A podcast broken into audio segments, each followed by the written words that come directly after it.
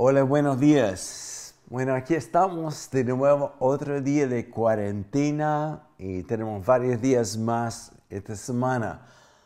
Pero quisiera, mientras que somos una audiencia cautiva, quisiera hablar esta mañana sobre um, lo que Dios está hablándonos como iglesia. Y esto te incluye a ti y a mí. Y quisiera hablar de no cómo podemos sobrevivir en este momento, sino la semana pasada hablé sobre el propósito en la cuarentena y voy a destacar esto hoy día. Así que quisiera leer en Lucas capítulo 9, versículo 1, un versículo súper importante para hoy día para hablar de lo que Dios nos ha llamado a hacer. Habiendo reunido a los doce, Jesús les dio poder y autoridad para expulsar a todos los demonios y para sanar enfermedades. Creo que uno de los mayores milagros que podemos ver, especialmente como pastor, no es ver un paralítico caminar, aunque lo he visto. Y es impresionante, es como difícil de escribir, especialmente la expresión en el rostro de la persona. Quizás el mayor milagro tampoco en esta misma categoría no es ver un ciego recobrar la vista, aunque lo he visto, pero es ver a alguien que observe como hijo de Dios a llegar a ser participante, alguien que consume, a alguien que se active, o alguien que está en la gradería observando como versus aquel que está en la cancha. Wow. Me llama la atención también en uh, Primera de Crónicas, capítulo 12, cuando se reúnen los soldados, hombres de guerra en Israel, en Hebrón, y van en dos condiciones. Van, dice, alistado, que significa los cobardes ya eliminado, porque un cobarde contagia a los demás. Cuando huye de la batalla, contagia a los demás. Así que eran hombres probados en batalla, dispuestos, alistados y dispuestos también, como dice ahí, a proclamar a David como rey sobre Israel. Dios está buscando un ejército que van a quedar firmes en este tiempo. Voy a hablar de cómo podemos hacerlo. un ejército que no está observando lo que está pasando, sino decidido también en este tiempo, sea lo que sea, circunstancias y noticias que vengan, es mi llamado es declarar a Jesús como rey. Así que en el día de Pentecostés vemos tres tipos de personas ah, que estaban congregados, como él eh, explicado antes en el día de Pentecostés, estaban los discípulos unánimes, de una solamente, un solo corazón, de un solo espíritu, orando. Y también ah, estaban orando y sobre el lugar y el área donde estaban, dice que Dios derramó el Espíritu Santo y vino como el sonido de un viento recio. Y eso es como describe la Biblia como un rugir del cielo. Hace varios años atrás, estoy hablando de 15 años quizás, un poco más, hay una filmación de un pueblo en el, um, en, el Ártica, entre los esquimales, donde eh, la tasa de suicidio, alcoholismo, era altísimo, una preocupación por um, las autoridades nacionales de Canadá. Y, hubo un, grupo de, de, ellos que empezaron a orar y y hay una filmación de sonido como vista de lo que pasa cuando el Espíritu Santo se derramó sobre ellos. Es como que literalmente se escuchaba un rugir del cielo y todo esta vía al día experimentó un mover de Dios en una transformación total, total, total, total. De esto estoy hablando. Fue tanto este rugir que las personas de todo Israel y hasta de, Jerusalén y los suburbios llegaron a escuchar y ver lo que estaba pasando. Y habían tres participantes o tres tipos de personas, los que se burlaron, los que se ofendieron. Cada vez que hay mover de Dios, se encuentran personas como, ay, es puro emociones, porque no encaja en cómo es su límite de Dios, doctrinal tradicional o cultural. Eh, entonces acusaron ellos de estar ebrios y la respuesta de, ebrio, de, Pedro fue, es imposible porque son las nueve de la mañana. Segundo tipo de personas presentes eran los que estaban observando. Maravillado, pero observando nomás. Pero el tercero eh, tipo de persona eh, son aquellos que participaron sobre ellos. Habían lenguas de fuego, la pasión, fuego de Dios encendiendo sus vidas. Hoy en la viña de la Condes tenemos muchos seguidores, pero Dios está buscando discípulos. El nacer de nuevo te hace un hijo de Dios, pero la formación, la rendición de su vida y sus derechos a Dios es lo que te hace un discípulo. Un discípulo es alguien que imita a Jesús, como Jesús fue el primer discípulo, él rindió sus derechos a Dios, aprendiendo obediencia aún en el sufrimiento.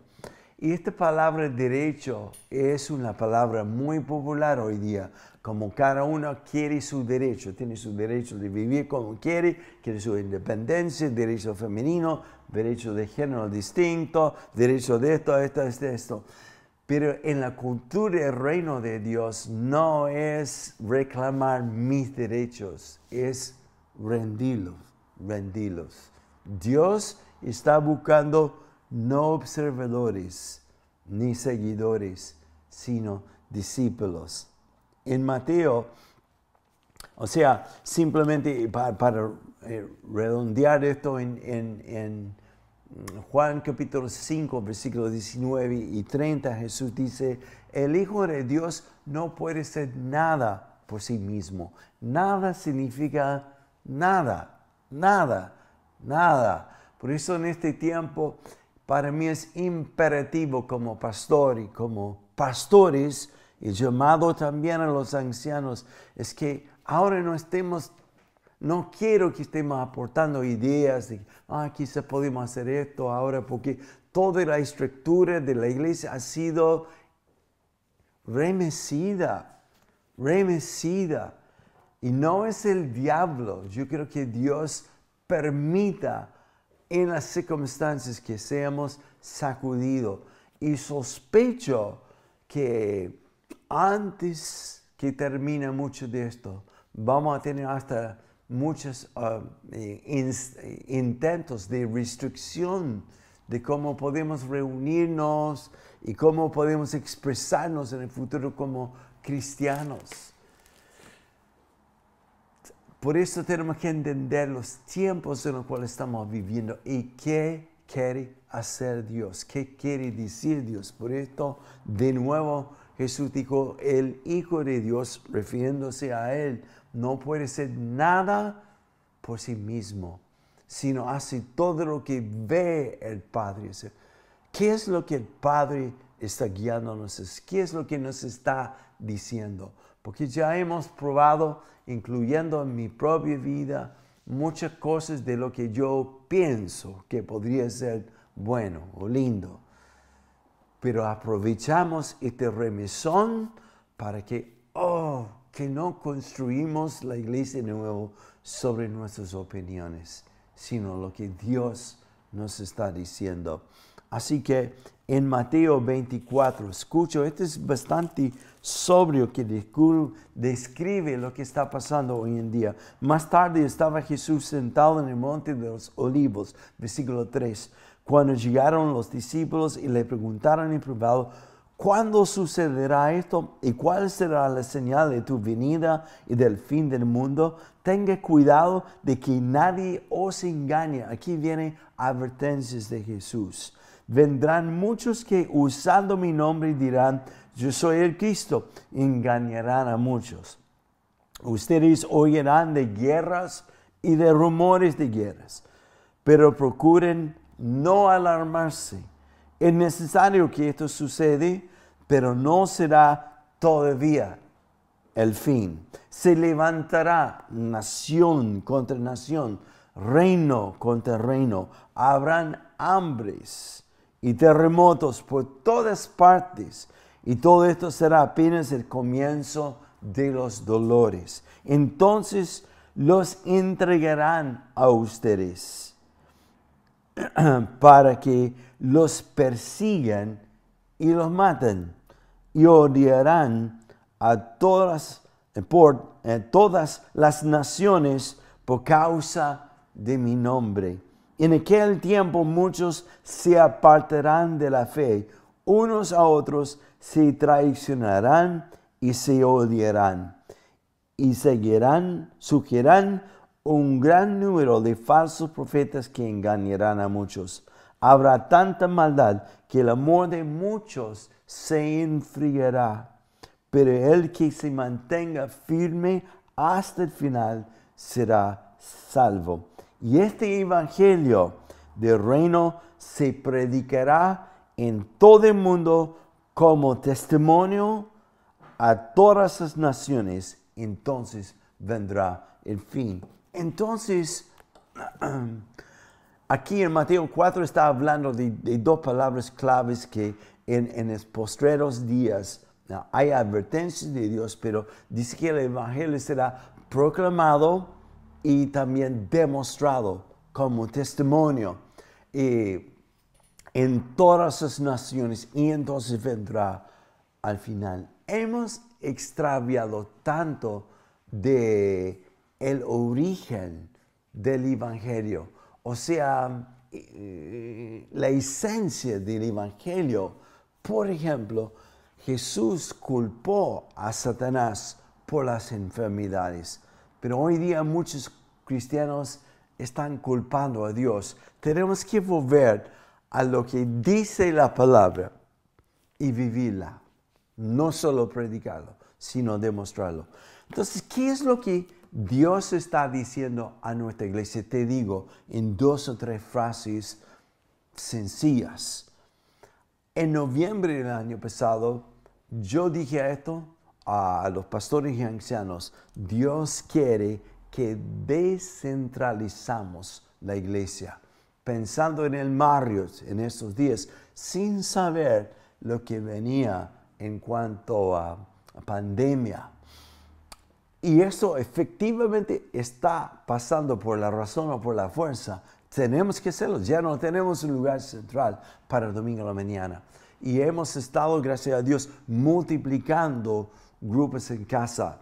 Porque la idea de Dios no es como derramar su fuego sobre un templo, sino está buscando una chimenea en nuestro corazón y en nuestro hogar. Así que dos él quiere que dejemos de buscar las multitudes, un énfasis sobre mega, y empezamos a buscar, a invertir en el uno, en el uno, tal como Jesús. A pesar que había multitudes que venían a escucharlo, verlo, pero su enfoque estaba sobre, y su atención mayormente sobre el uno, hacer discípulos, enfocándose en pocos. y no dando información, sino formación. Y formación no es hacer un curso de discipulado con alguien, es una decisión de rendir mi derecho de tiempo y energía y escoger caminar con uno o dos personas, caminar con ellos en su proceso. Eso no requiere ser una ciencia ni como se llama un, un título de, seminario, sino es por amor, es enseñar a través de modelar el orar juntos, el estudiar la palabra de Dios y activar la palabra en nuestra vida. Ok, así que hay dos elementos esenciales que, que quiero destacar esta mañana de lo que Dios ha dado a un discípulo.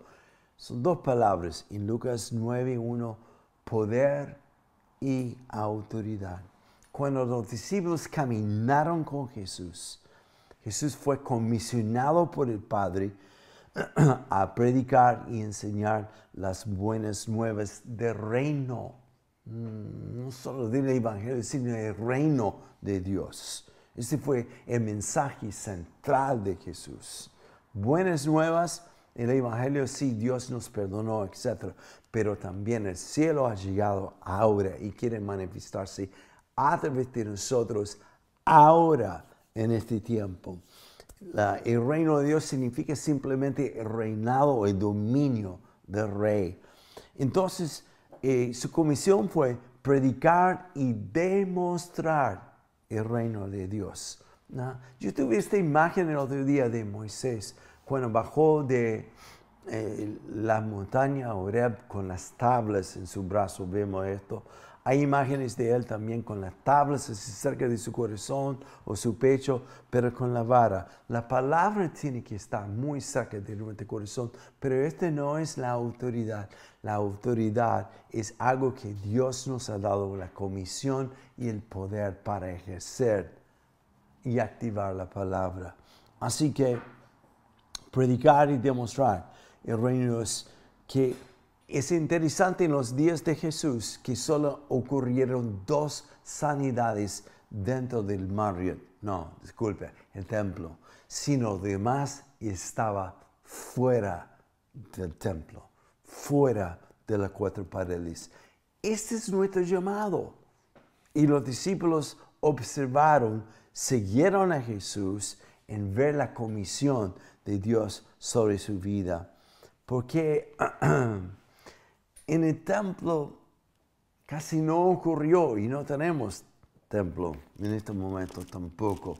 Me llamó la atención en ah, Lucas 49 esta, semana cuando estaba leyendo, cuando el, el, ángel pregunta a María cuando va a la tumba donde estaba Jesús ya resucitado, él le dijo, ¿por qué, por qué buscarías uno vivo representando a Jesús? entre una tumba. ¿Por qué buscaríamos a Jesús en un edificio? Él está resucitado, está vivo en nosotros y quiere manifestarse a través de nosotros. Entonces, de aprender y demostrar el reino de Dios, eh, lo hacían a través de Jesús. Y lo que quiero explicar ahora es eh, eh, voy a hacerlo de una forma lo más, ojalá, sencillo posible. Hay dos tipos de unción. Uno es corporativo, en todo el cuerpo, y otro sobre uno individualmente. si yo tuviera un cordón que podía resistir, dos kilos de, de presión antes de romperse, si pongo tres cordones, eh, la presión que resistiría no sería 6 kilos, sino se multiplica la resistencia. Entre más cordones hay unidos. Es lo mismo en cuanto a la unción, cuando viene sobre una iglesia, un cuerpo de personas, o en el caso, por ejemplo, en el día de Pentecostés, o sobre Jesús y los discípulos es como fácil de cómo moverse eh, en este ambiente corporativo, ¿no? Y esto vemos, por ejemplo, eh, cuando Saúl fue mandado por el profeta Samuel a encontrarse con una banda de profetas había una unción tan increíble sobre ellos corporativamente que hasta Saúl empezó a profetizar. De hecho, profetizó casi todo el día ah, con ellos. Y ahí salió la expresión, Saúl está entre los profetas. Y sucede también cuando el Espíritu Santo se derrama sobre la iglesia en momentos de intensa unción, es como que todo pasa y es muy fácil moverse en esto. Eso es lo que pasó en ah, la vida de los discípulos cuando estaban con Jesús, como que era fácil para ellos no solo imitar, sino participar en lo que es autoridad y poder. Me acuerdo que hace muchos años atrás, cinco o seis años atrás, estuve en una conferencia en los Estados cuando Robbie Dawkins estaba presente y él al primer día que se pone a, exponer, se puso de pie detrás del púlpito y dijo, ya, vamos a empezar a profetizar. Y me miró y me dijo, Roger, ven aquí, tú me vas a ayudar. Y no tenía tiempo ni para preparar ni para pensar solo ponerme nervioso nomás. Y es como, ¿qué, qué voy a hacer? ¿Qué, cómo voy a salir al lado de Robbie? Y, me pregunta, ¿tú quieres ir primero? No, no, no, no, vaya tú nomás. Y, y él pidió una persona ponerse de pie y profetizar. Fue increíble, la persona se quebrantó y me mira y dice, te toca.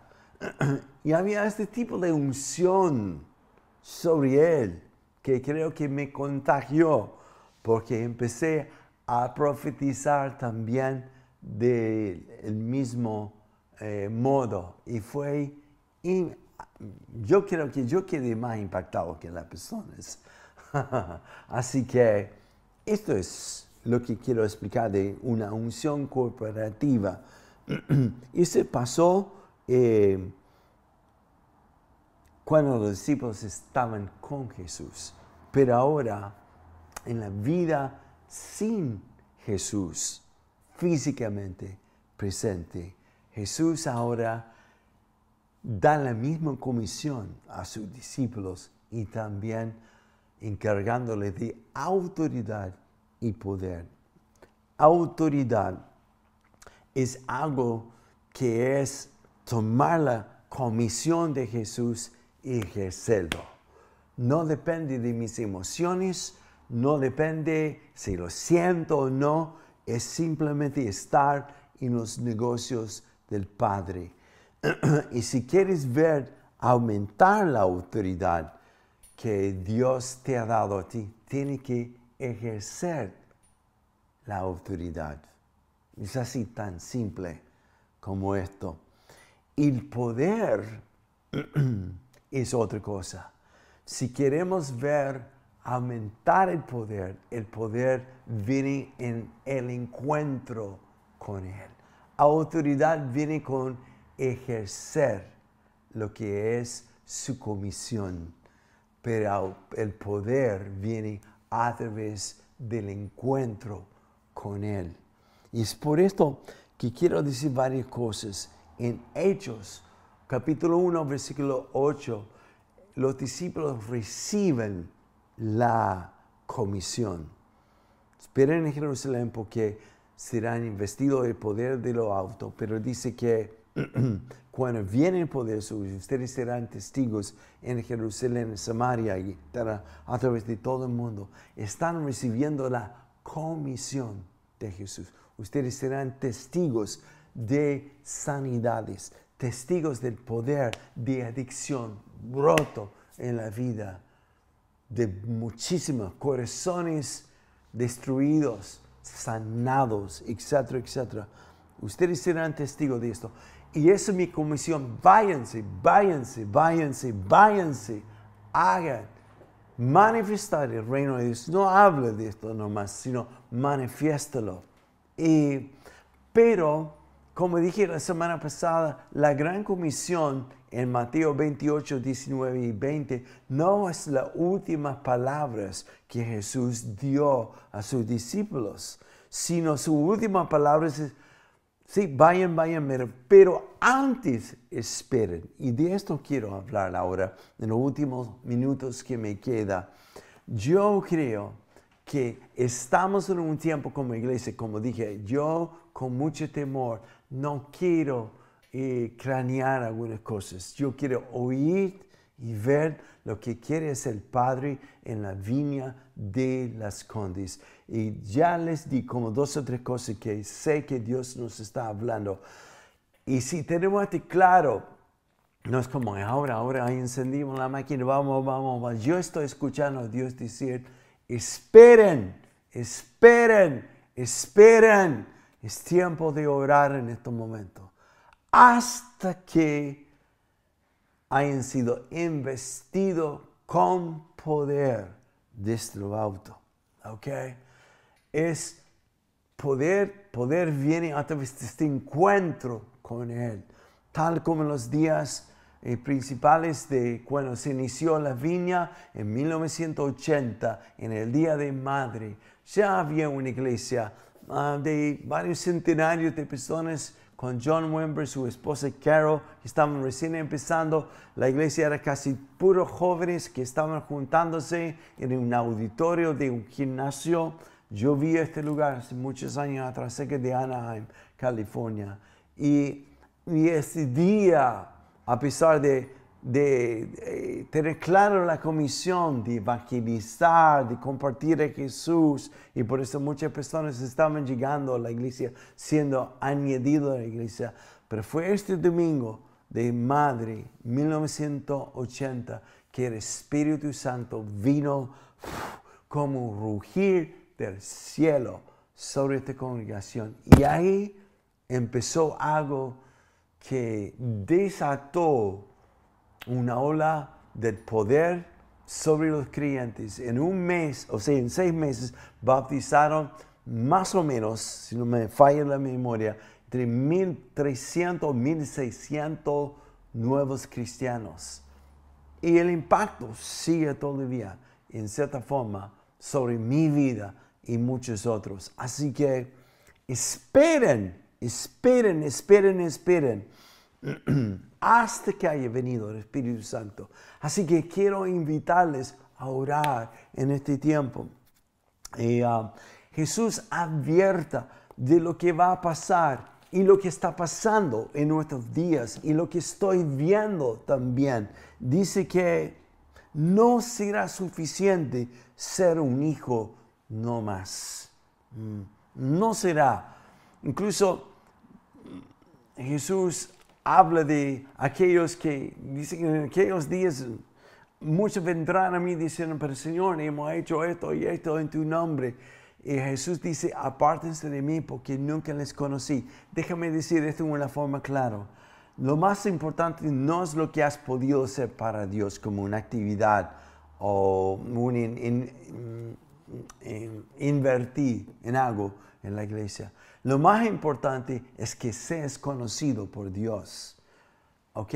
Así que vemos parte de la advertencia de Jesús en estos días. Dice que muchos van a perder la fe. ¿Cómo podemos perder fe cuando el amor se enfría hacia Él? Y el amor se enfría a veces a través de la amargura que entra o como cuando Dios no hace lo que yo pensé que debería hacer, cuando que no cumplió mis expectativas o a través de la ofensa entra la amargura y mis ojos se quitan de él y empiezan a fijarme en la falta de justicia, la falta de lo que es la decepción de esta persona, viste, siempre es así, me contaron de él, y mire cómo está. Si este confirme y ya no quiero nada más con la iglesia ni con Dios porque Él representa a Dios. Si el amor de muchos se enfriarán.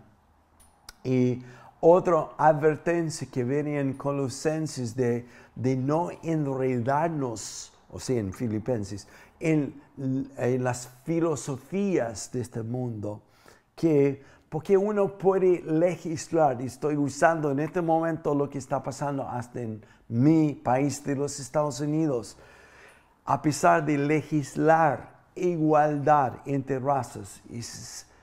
legislar una cosa es uno, pero solo Dios puede sanar el odio o la discriminación, la desigualdad, eh, el clasificar personas según su clase social o educativo. Ninguna ley puede hacer esto, solo Dios. Y por esto, en vez de estar por una ley, quiero ser radical en mi vida, que Dios puede sanar los prejuicios que están en mi vida y usarme para sanar el corazón de muchos más. Estamos en los negocios del reino que es mayor.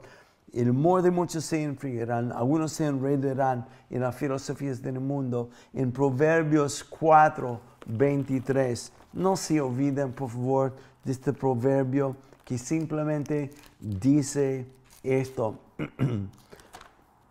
que debemos cuidar nuestro corazón, porque de ahí mana la vida. Y la palabra cuidar aquí, el corazón, significa cuidar de cómo se inclina tu corazón hacia distracciones, hacia desilusiones o como ofensas, como he dicho, o filosofías y otras cosas, o también eh, inclinar tu corazón eh, por estar aburrido o por ver cosas en tu vida, el dolor, como decía eh, Leif Hetland siempre busca el placer que produce adicciones y ataduras. Cuida tu corazón. Y esto hemos hablado de cómo cuidarlo en adoración en nuestro tiempo íntimo con Dios. Entonces, ¿qué necesitamos? Autoridad. ¿Qué tenemos? Autoridad. Jesús dijo a sus discípulos, toda la autoridad me ha sido dado, ahora le doy a ustedes la comisión ya pues, es tiempo de hacerlo. Y una pregunta, ¿pero cómo lo hago? Porque estoy en cuarentena. Y Dios preguntó a Moisés, ¿qué tiene en tu mano? Él tiene una vara. David, ¿qué tenía en su mano? Una onda. El niño, ¿qué tenía en su mano? Cinco panes, dos peces. ¿Qué tienes en tu mano? Te muestro. Es esto. Úselo, úselo para proclamar y demostrar el reino de Dios.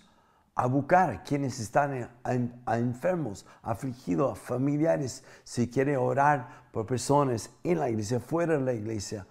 La instancia está allí, pero tiene que salir del sofá y empezar de dejar de observar, seguir y empezar a ser un discípulo, porque Él te dio autoridad. segundo es poder. Poder, y con esto termina. Viene como en el día de Pentecostés. No es solamente recibir instrucciones de Dios. Y esto viene a través de, de ejercer autoridad. Pero el otro es poder, ser investido con Él. Y esto viene a través de clamar a Él. Clamar apasionadamente por Él. Algo que Dios me está desafiando a mí en forma privada, así como un par de semanas. No soy disciplinado, no soy constante. Eh, esto admito, y los que me conocen saben que no soy tan disciplinado, pero determinado sí, aun cuando no cumplo con lo quisiera hacer, pero determinado. Y dice la Biblia en Romanos 8 que toda la tierra está en agonía y gime aún esperando la manifestación de los hijos de Dios. Si la tierra, si la cultura, las naciones están en agonía, están gimiendo, ¿dónde está? ¿Quién traerá una respuesta a lo que está pasando? Y cómo nosotros como hijos no podemos estar en agonía por lo que está pasando en Chile. No basta el virus y vienen protestas y luego viene después de esto el apretón financiero y quién sabe qué más después de esto. Y no solo en Chile, sino el mundo está en agonía. Y gime, ¿cómo no podemos estar en agonía sobre lo que Dios quiere hacer en nosotros y a través de nosotros y gemir apasionadamente? Es levantar nuestra voz y decir como el, el ciego, Jesús, hijo de David, ten misericordia de mí. quiero recobrar mi vista, quiero ver lo que tú quieres hacer a través de mí y quiero, Señor, ser investido con tu poder. Mm. Yo he visto muchas veces lo que Dios puede hacer a través de mí, pero he visto demasiadas veces lo que solo yo puedo hacer sin Él. Y esto me lleva a clamar, Señor, Señor, por favor, quiero ver lo que tú puedes hacer a través de mí y a través de otros. Termino con esto en Hechos 1.14, que para mí es el versículo más potente de todo el libro de Hechos. Cuando Jesús dijo, antes que se vayan, esperen, esperen. Esperaron diez días orando, clamando, levantando todos su voz unánimemente. Y dice, uh, estaban todos juntos y orando en versículo 14. Y para mí el resto del libro de los hechos es fruto de este momento de clamar apasionadamente por Dios y el resultado es que el Espíritu Santo cayó sobre ellos y partieron con autoridad y con poder. Sin esos encuentros poderosos, audaces, de buscar a Dios, como en Hechos capítulo 4, no tendremos los resultados de los hechos. Seremos una iglesia más, con programas, con un intento de hacer lo que creemos que es bueno. Yo no quiero esto. Es una cosa hacer cosas para Dios y es otra cosa de hacer cosas de Dios. Y para hacer cosas de Dios tenemos que tener un encuentro con Dios. Te invito en este tiempo de silencio, de estar aislado, busquemos, busquemos y tomamos lo que está a mano para empezar a hacer lo que Dios nos llamó a hacer. Que Dios te bendiga. Quiero orar por ti. Hoy, Señor, que tu Espíritu Santo puede descender sobre nosotros. Y aunque quizás hemos experimentado esta llenura de tu presencia, el peligro es que confiamos en lo que pasó hace tiempo, cuando tu palabra nos exhorta a estar continuamente llenos, llenos, llenos de ti. Gracias, Padre. Hazlo, provoca esta agonía que nos hace también manifestar el clamor, un gemido por lo que tú tienes para nosotros. Gracias Señor, te doy en el nombre de Jesús. Si hay alguien hoy día que me escucha que no conoce a Jesús, de algún modo no se está escuchando esta mañana, quiero terminar dándote la invitación donde tú estés de orar esta oración conmigo para que Cristo entre en tu vida.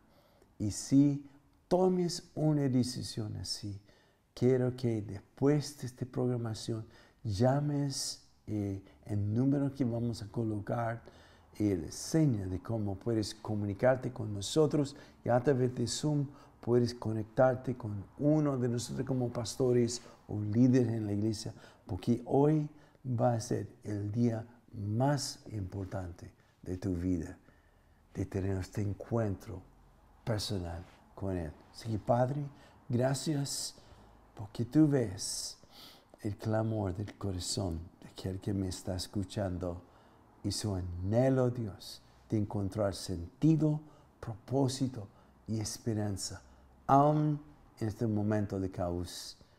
Señor, revélate a él o a ella. Y gracias por tu invitación de invitarnos a entrar en tu vida, Padre. Gracias te doy en el nombre de Jesús. Amén. Que Dios le bendiga.